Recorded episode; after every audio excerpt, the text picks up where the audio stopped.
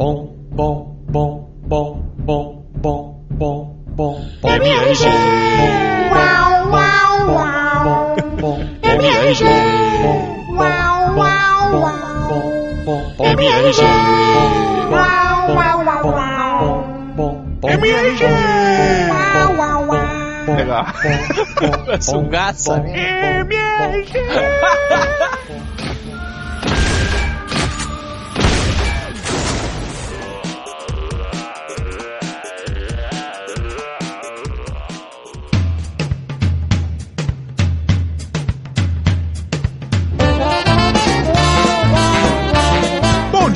Boa tarde! Boa noite! É você agora. Estamos começando mais um Matando Robôs Gigantes, episódio 110 de quadrinho. Com a entrada toda pausada. É. Tá toda pautada, Roberto. Agora, Robertão Cid Moreira. Este é o nosso dever.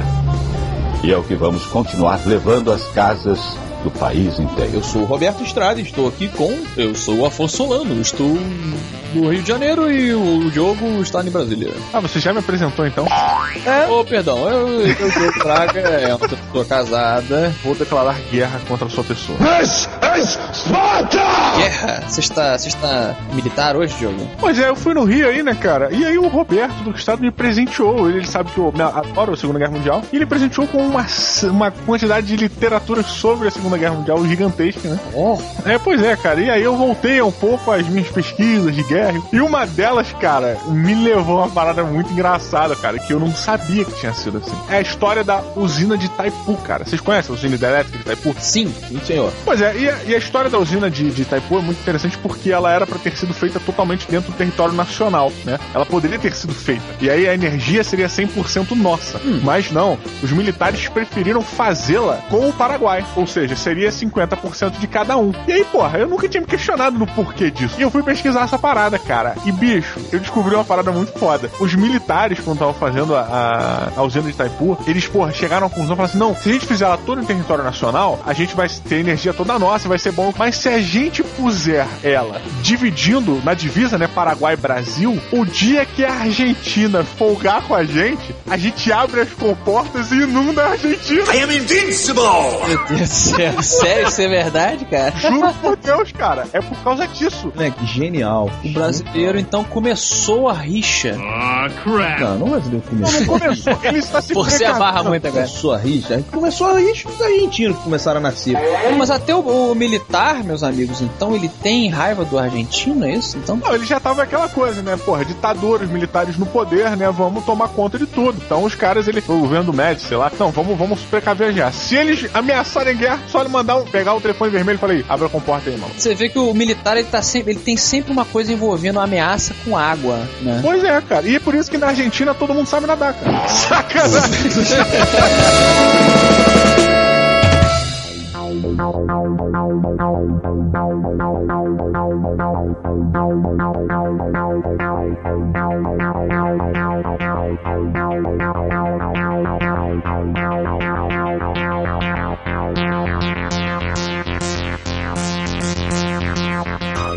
Senhoras e senhores, Alan Moore, idolatrado como um deus dos quadrinhos por muitos, por mim também, nos traz Top 10. Nos trouxe, né? Há algum tempo atrás. Estamos em Neópolis, meu amigo Afonso. Uma cidade onde todas as pessoas têm poderes, desde o mendigo até o presidente, governador ou o que quer que seja. Seja.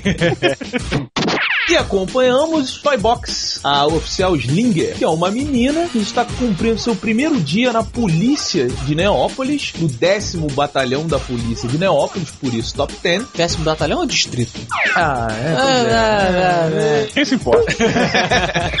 A partir daí, não temos nada diferente do que o dia a dia de policiais em uma cidade onde todas as pessoas têm poderes. Eles resolvem casos como serial killers, atentados ao pudor, Distúrbios domésticos. assassinatos de deuses, gigantes invadindo a cidade, tudo que um dia normal de Neópolis pede.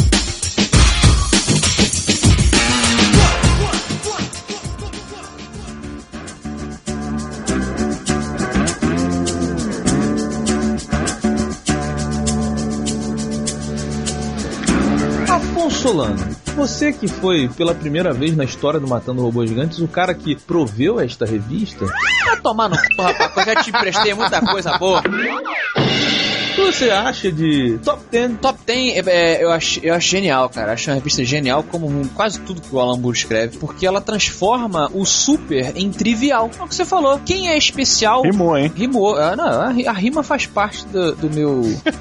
não encontrei nada pra rimar com Pois é, né, cara?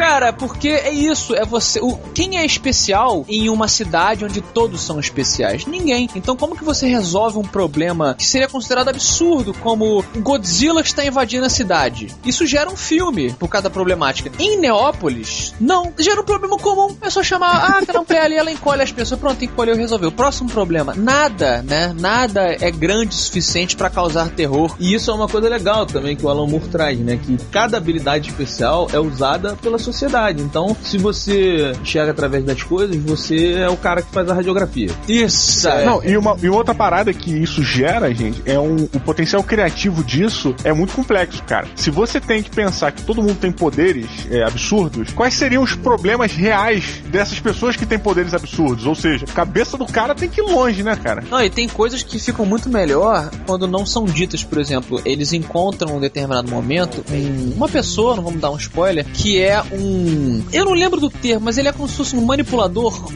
de matéria, como se fosse um homem molecular. Ele faz o que ele quiser. E aí eles resolvem a parada, resolvem a situação, e, e aí a Toy Box, que é a novata, né, que é a que a gente se identifica, né? Ela Sim. fica perguntando as coisas. Ela não tem poder, né? Ela- É, ela na verdade, ela é filha de um cara que foi um, um grande policial também. E ela tem uns bonequinhos que controlam e tal. E ela pergunta: Poxa, existem muitas pessoas assim que podem controlar a matéria? Ela falou: Ah, existem é, mais uns, uns dois que são mais poderosos do que esse. Um, inclusive, pode apagar o sol. Mas esse a gente fica bem de olho. tipo, porra, como assim?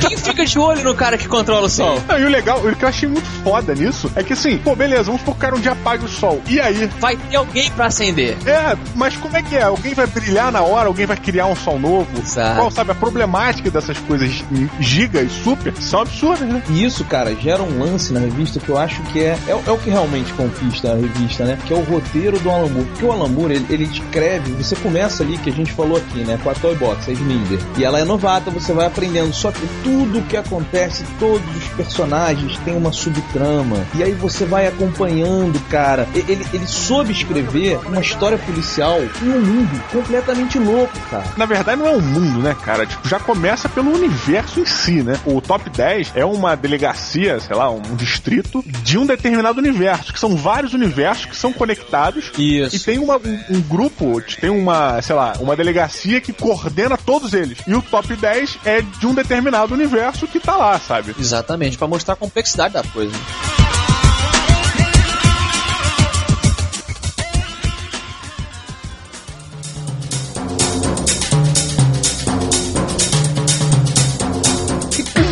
Isso, a gente tá seguindo aqui, a- no Matando Robô Gigantes e na revista, a gente tá falando que você segue a Toy Box, porque ela é você. Mas na verdade, conforme a revista passa, ela deixa de ser importante e todos os personagens são muito importantes. Então a gente tem um, um adorador do demônio, que é uma coisa bem encarada. Ah, é? Neópolis, A religião, ela é liberada. Cada um. Eles zoam muito isso, né? Pelo visto, Neópolis é o único lugar que é tudo liberado, né? É, ele toda hora. Não, deixa eu só fazer uma reza pra Pazuzu aqui.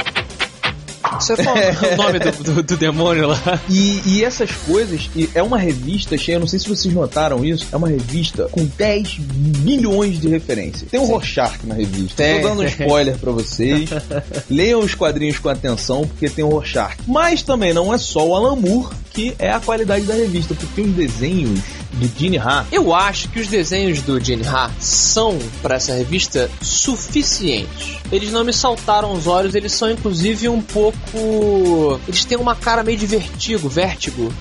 Tem uns traços às vezes meio abertinhos. Mas sabe por que, que eu achei eu achei Achei excelente? bom, achei legal, entendeu? Não, porque assim, eu, eu, eu acredito que você es- desenhar um roteiro do Alan Moore, o cara não é qualquer pessoa, não pode ser um cara, nem um cara incrível. Isso. Você não pode se dest- destacar mais do que é escrito no, no livro do Alan Moore, eu E acho. não é nem isso, e é, é tanta referência. O Alan Moore, cara, quando ele escreve a história principal, ele escreve o que tá escrito no pôster que tá preso na É. janela do cara que tá lá em cima que não tem nada a ver. Então o desenhista, ele tem que saber compor todo o quadro com 10 milhões de coisas acontecendo, e ele faz isso muito bem. Afonso, é, dessa gama gigante de supers que a gente tem, top 10, qual que você mais se identificou, cara? É uma pergunta foda, hein, cara? Porque tem muita. Cara, tem um advogado que é um tubarão, que todo mundo zoa ele, ele fica puto toda hora. Ah, não, lá vem esse tubarão. Por quê, porque- né, cara? É, não, e o mais maneiro é ele reclamando: nós não somos mais esses animais irracionais. É, tipo, isso, para com esse preconceito e tal. Cara, eu gostei muito do Sarge, que é o sargento do- do- da delegacia, que é o seguinte: ele é um cachorro inteligente. Qual a raça do cachorro, inclusive? Ele é um Doberman. Que não é um cachorro tão assim inteligente, né? É, pois é, mas ele fala, só que assim, ele tem a cabeça de cachorro e um corpo metálico. Aí você, pô, legal, né? O o que será que isso é um androide e tal? Aí de repente dá um problema que ele quebra um braço, por causa de uma coisa que a gente vai falar. Aí ele vai lá no vestiário e sai. E ele é um cachorro. É. É uma roupa, é Ah, tipo de é ferro. por isso, caralho, que foda. O Diogo não chegou nessa parte ainda, né? Mas isso é muito maneiro, cara, porque é isso, é uma coisa super comum. Ele não é um, um super cão, ele é um cão inteligente. Ele de repente fez uma roupa pra ele andar por aí. É, né? muito bom mesmo.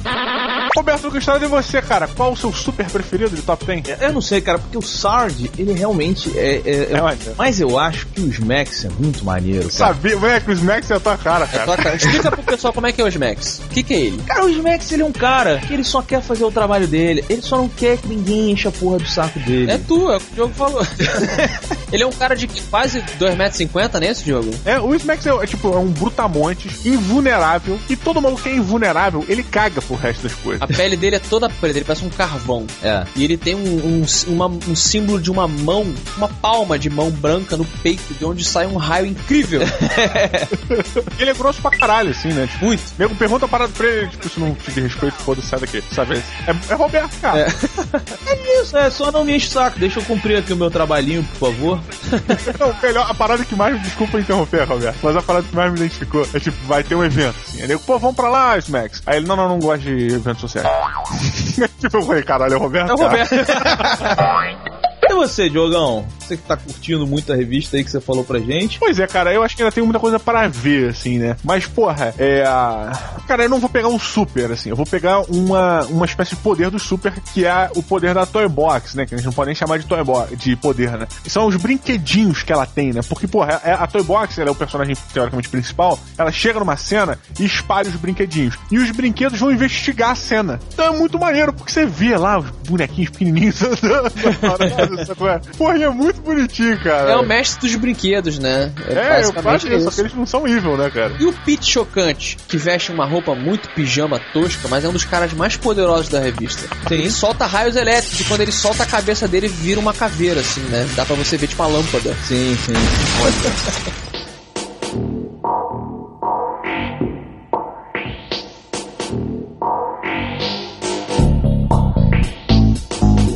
Afonso, você que tá aí todo falante, Todo favor, chocante. Sua nota. Você tinha que ter rimado. que piada, hein?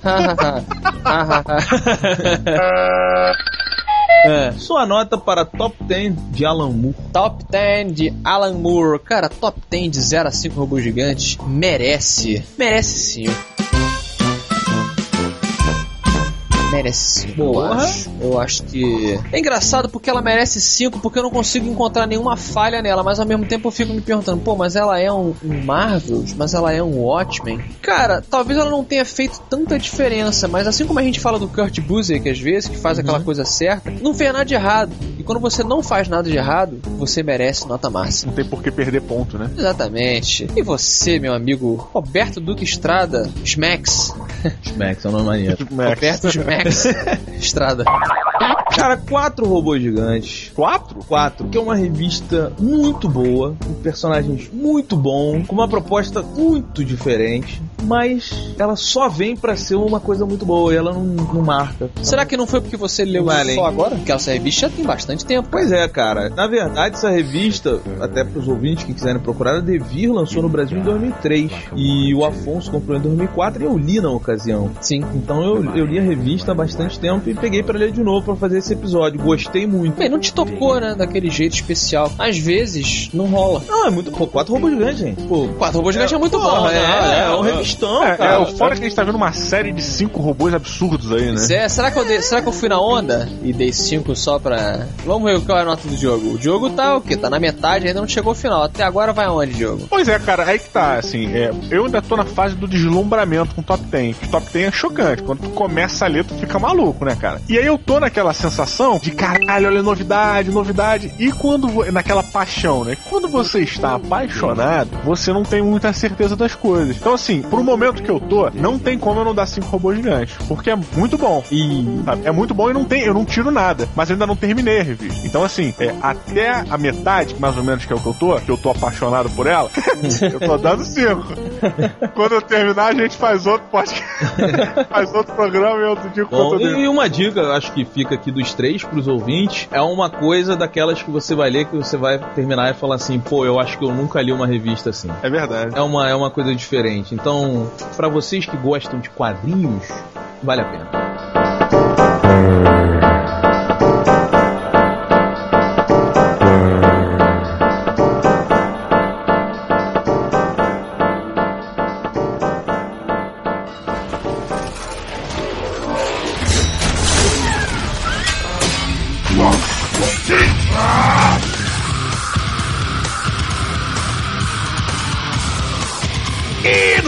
No Mato Pilota de Quadrinhos. Deixa eu ajeitar aqui o volume pra não estourar. Meus amigos, todos vocês conhecem o Estrela Polar. The Polar Star. Isso, personagem que a Marvel trata como o gay assumido do mundo dos quadrinhos Marvel, certo? Sim. Pois então, Hum, Boiola. Aí. Foi mal, tinha que falar. a Marvel contratou um roteirista gay assumido para cuidar das histórias do personagem. Então você tem agora um artista gay trabalhando em um personagem também gay. E a minha pergunta é, Afonso, como você se sente ao trabalhar com Estrela Polar agora? Ah, lá, lá, lá, lá. Essa foi maneira, hein? Afonso Solano, você mata ou pilota essa ideia da Marvel de trazer um, um, um artista, um roteirista homossexual para cuidar das histórias de um personagem que também é homossexual. No caso, seria uma restrição, né? Ou não? É, tipo, ah, então se você não é gay, você não vai saber escrever uma boa história de um personagem gay. Cara, assim, se eu fosse escritor, não sendo homossexual, e nego mandasse eu escrever o. tu entendeu, né, Roberto? Se eu fosse- aham, entendi, entendi. Saiu errado, né? É, pois é. Eu, Afonso Solando, não sendo homossexual, vamos falar sério, galera, a galera ouvindo Vamos, aí, vamos, falar vamos. na moral. Nem o Afonso, nem o Roberto, nem o Diogo são homossexuais. Nós somos amigos de pessoas que são homossexuais, então a gente pode ter uma perspectiva um pouco melhor. Eu teria muita dificuldade de escrever a história de um personagem gay, porque eu não sei o que é ser gay. Então assim, cara, eu acho que eu acho que é correto para certos para certas coisas, certos gostos. É como se eu fosse escrever é, a história onde a personagem principal é, é uma mulher. Muitos a- autores já fizeram isso e fizeram bem. Será que fizeram menos bem do que uma mulher faria? Eu acho que para certas situações sim, entendeu? E você, Diogo? Você mata ou pilota? Cara, eu piloto sim, porque eu acho que isso, na verdade, seria uma espécie de empurrão, né? Inicial na, na temática homossexual, mais homossexual, né? Porque o Estrela Polar, ele é gay, mas é, não tem muita, tipo, muita homossexualidade, assim, sabe? Você não vê nada demais ele, ele, ele fazendo e tal, sabe? É só dito que ele é gay, mas acabou. Aham, aquele gay meio PG-13, né? É no armário, total, assim. E, tipo, você não, na verdade, você não vê muito, tipo, ele, a, a homossexualidade dele trabalhada no GB, né? E, porra, cada um tem a, a sexualidade que escolhe ou que nasce com. Porra, se o cara é assumidamente gay, por que não trabalhar isso mais a fundo, sabe? Não tem, porra, eu acho que dá pra ser histórias interessantes disso, entendeu? Não acho que, que ah, mas ah, o público é muito tradicional. E, pô, que isso, cara? A gente tá vendo super-heróis. Mas só um minuto, Diogo. Você, você foi numa questão muito mais polêmica e que não é o, o foco do Mata Pilota. O, o Mata Pilota aqui é o seguinte: Mata Pilota, você restringir um personagem gay a um escritor gay que tem que fazer histórias pra esse público. Acho que todos nós concordamos, os ouvintes, é, acho que também. Isso ou então isso fica para outro Mata Pilota. Agora, a questão é: você deve restringir um, um personagem gay a ser escrito só por um cara que seja homossexual? Foi isso que eu falei. Eu pilotei isso. Não, você pilotou a coisa de você investir nos personagens gays e tal. Você é burro e você não ouviu o que eu falei. não, porque eu falei o seguinte, cara. Eu acho que estão precisando aprofundar um pouco mais na homossexualidade do personagem para poder realmente falar que ele é homossexual. E pra esse pontapé inicial, por que não chamar um cara que realmente entende do assunto, entendeu? Sim, é verdade, é verdade. O Diogo tem razão. Roberto Estrada, e Obrigado, você? chama também.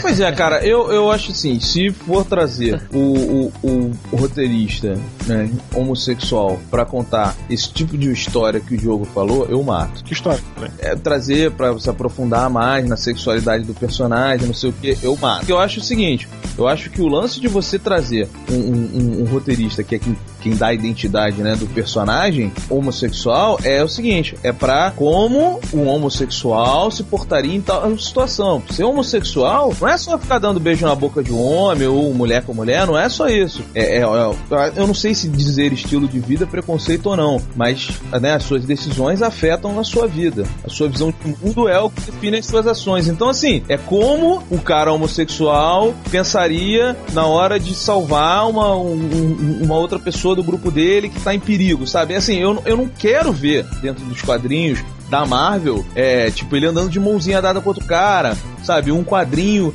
que vai ficar insinuando que ele tá dando de peguinha com outro cara, que ele tá dando em cima do super-homem. Não é pra isso. Não, não é pra isso. É, é para só o personagem ter mais credibilidade nas decisões que ele toma como super-herói. Mas, por exemplo, é isso acontece é. muito bem no Authority. O Apollo e o Meia-Noite do Authority, que, Que são, são- o Batman e o, o Super-Homem e o Batman, respectivamente, eles se pegam. E o escritor, Warren Ellis, ele, ele não é gay, entendeu? E, e fica uma coisa super natural. As decisões deles, às vezes, inclusive por trabalharem juntos, rola aquela parada tipo, caraca, o Apollo tá lá e o cara e o Meia-Noite tá preocupado porque o namorado dele, marido, sei lá, depois eles casaram, tá lá tomando porrada. É uma, desse, é uma, é uma situação é, que envolve o emocional, mas sem ficar babaquinha. É, tipo, comprando, levantando a bandeira homossexual, sabe? É, é, seria a mesma coisa se fosse o, o namorado e a namorada. O Warren Ellis trata eles dois como se fosse uma parada normal. Mas é que tá. O Estrela Polar, cara, o que eu tô entendendo dessa parada que a Marvel vai fazer, ela- eles vão lançar uma revista do Estrela Polar, onde vai ser uma parada mais aberta sobre homossexualidade, e eles vão ver no que, que vai dar isso. Ou seja, é uma revista de nicho, cara. Não, isso é legal. Isso é legal. Agora é você, agora, o nome do personagem é Estrela Polar, né? Dá pra ser mais viado que isso? É. Porra. Dá pra ser sim, Robin. Robin.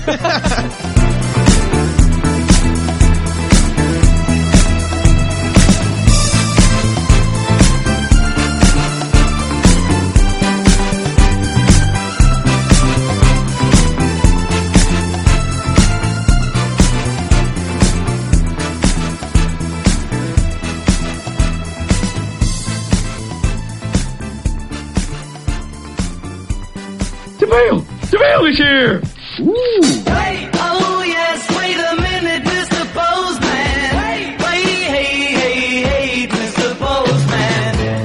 lá, lá, lá, começaram os e-mails de quadrinhos. Que bonito, Afonso Solano, você já tomou picolé de groselha? Hum, Não, vale sacolé? Não, picolé, pô. Acho que não, cara. Por quê? Eu tomei ontem, muito gostoso, cara. Me lambuzei todo, parecia um vampiro do True Blood. Ah, por...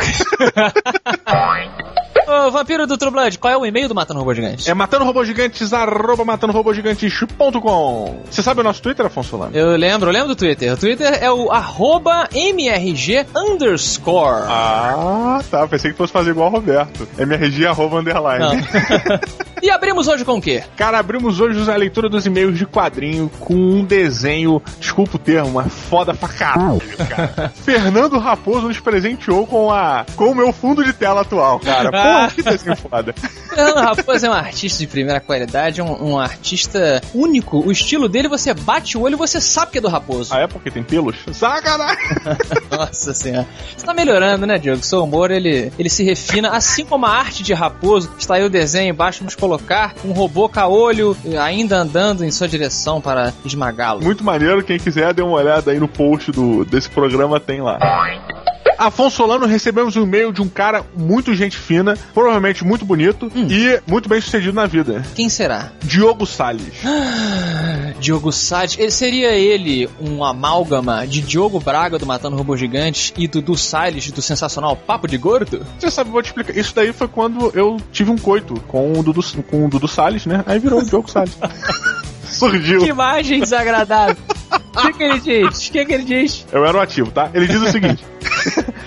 Olá, matadores que sempre chamamos quando tem algo estranho na vizinhança. De preferência, se tiver mais de 9 metros de altura e fizer parte da última etapa do plano de Steve Jobs e Bill Gates para dominar o mundo com robôs gigantes, armazenagem de músicas e filmes, touchscreen e tree headlights. Malditas 3RLs. Tudo bem? Caralho, Caramba. muito grande. Muito grande. É a tradução do cara. É, acabou. O e-mail dele foi esse. Não, falei mais. Primeiro, parabéns pela escolha do assunto do último pod de quadrinhos. Namor nas profundezas é a prova de que quadrinhos Marvel ou DC não precisam se limitar a anabolizados se batendo e diálogos ruins, bastando só uma boa ideia e gente competente para realizar. A arte de Ezab Ribic, Ribic é fantástica mesmo conseguindo criar um clima de terror claustrofóbico que pouquíssimos conseguiram. E esse lance realmente, cara, o Roberto levantou essa parada do terror claustrofóbico, né, cara? Fiquei com isso na cabeça, cara, e cheguei a dar uma folhada na revista e é isso mesmo, cara. Incrível, né, cara? Cara, teve um alguém no Twitter, me perdoe, eu não tô lembrando o nome agora, que falou que comprou a rev- muita gente, pra começar, tu- eh, tweetou dizendo que estou comprando a revista agora, né? Alô, Marvel? Alô, Marvel? Alô. E aí, cara, esse esse nosso ouvinte, nosso, nosso amigo, tweetou lá dizendo que comprou e assim que chegou em casa, parece que tirou, leu no carro com a garagem apagada e é só a luzinha do carro. Ele falou, cara, eu li a parada ali durante horas, eu me senti totalmente imerso. Não, teve um outro maluco mais incrível que ele leu no Submarino. Tu viu essa? Você viu esse Twitter? Não, mentira, viado. Então, um abração aí para o Diogo Salles, o offspring de Diogo e do, do Salles. De onde ele é, Diogo? Ele é do www de tudo um pouco 121.blogspot.com. Muito bom. Ele diz que é o site de sugestões e opiniões de merda sobre o mundinho do cinema, quadrinhos e etc. Olha, Visitem. beijo. Próximo meio do episódio de quadrinhos temos aqui o senhor Dário Francisco. Sabe de onde é que esse rapaz é? Da onde, cara? Quem se importa? Olha, é a verdade! Pior que é mesmo, ele é do podcast Quem se importa, um podcast inspirado por sua frase, Diogo. Os nossos amigos ouvintes do Matando Robô Gigante, a Karen, o pessoal todo lá, deixou um recado dizendo que estavam montando. Você, você é um cara incrível, né, cara? Tu só lembrou o nome da mulher, né? Ah, mas pô, é o que importa, Porra, né, cara? Enfim, dê uma olhada, quem se importa lá, por favor. E o Dário diz aqui: Olá, amigos MRGistas. Sou o Dário do podcast quemseimporta.com e escrevo para passar minha opinião sobre a revista do namoro que vocês comentaram no último episódio. Eu comecei a ler, mas só algumas páginas numa quarta-feira à noite e terminei em uma quinta-feira de madrugada. Eu estava tão entretido com a história que em certos pontos me peguei com medo do namoro aparecer. Olha. A minha imersão foi tão grande que fui lendo e quando vi eram 4 horas da manhã. Mas você sabe que a imersão foi grande, né? Porque é nas profundezas. Olha, viado. Realmente vale 5 robôs gigantes, mas que fique bem claro, da coleção de 5 revistas dessa, da, da série, né, Diogo? Uhum. É uma série de revistas especiais da Marvel. Essa foi do Namor, tem do Magneto, Magneto, é, tem, tem de vários heróis. Algumas vamos fazer aqui o review, ou todas, dependendo do, do que a Creuza nos obrigar. Mas o Darius diz que a única que presta é essa do Namor, cara. Veja só, é a opinião de bosta do nosso amigo Francisco. Muito obrigado, Chico. Um abraço pra você. Chico? Chico, Francisco, não é Chico? Ah, é, caralho, que bizarro. Você sabe que o nome dele, ele tá fazendo referência a um rio, né? Ao Rio? Tá fazendo referência do Rio Francisco. São Francisco, olha lá. Da espaço Rio, espaço Francisco. Olha, coisa sem graça e totalmente fora de propósito. Agora. Aproveita que você tá no embalo e diga-nos a pérola de hoje, Diogo. É, a pérola de hoje é muito rápido, muito simples, baseado nesse meu último comentário. É quando não sabe falar, cala a boca e termine o programa e até semana que vem.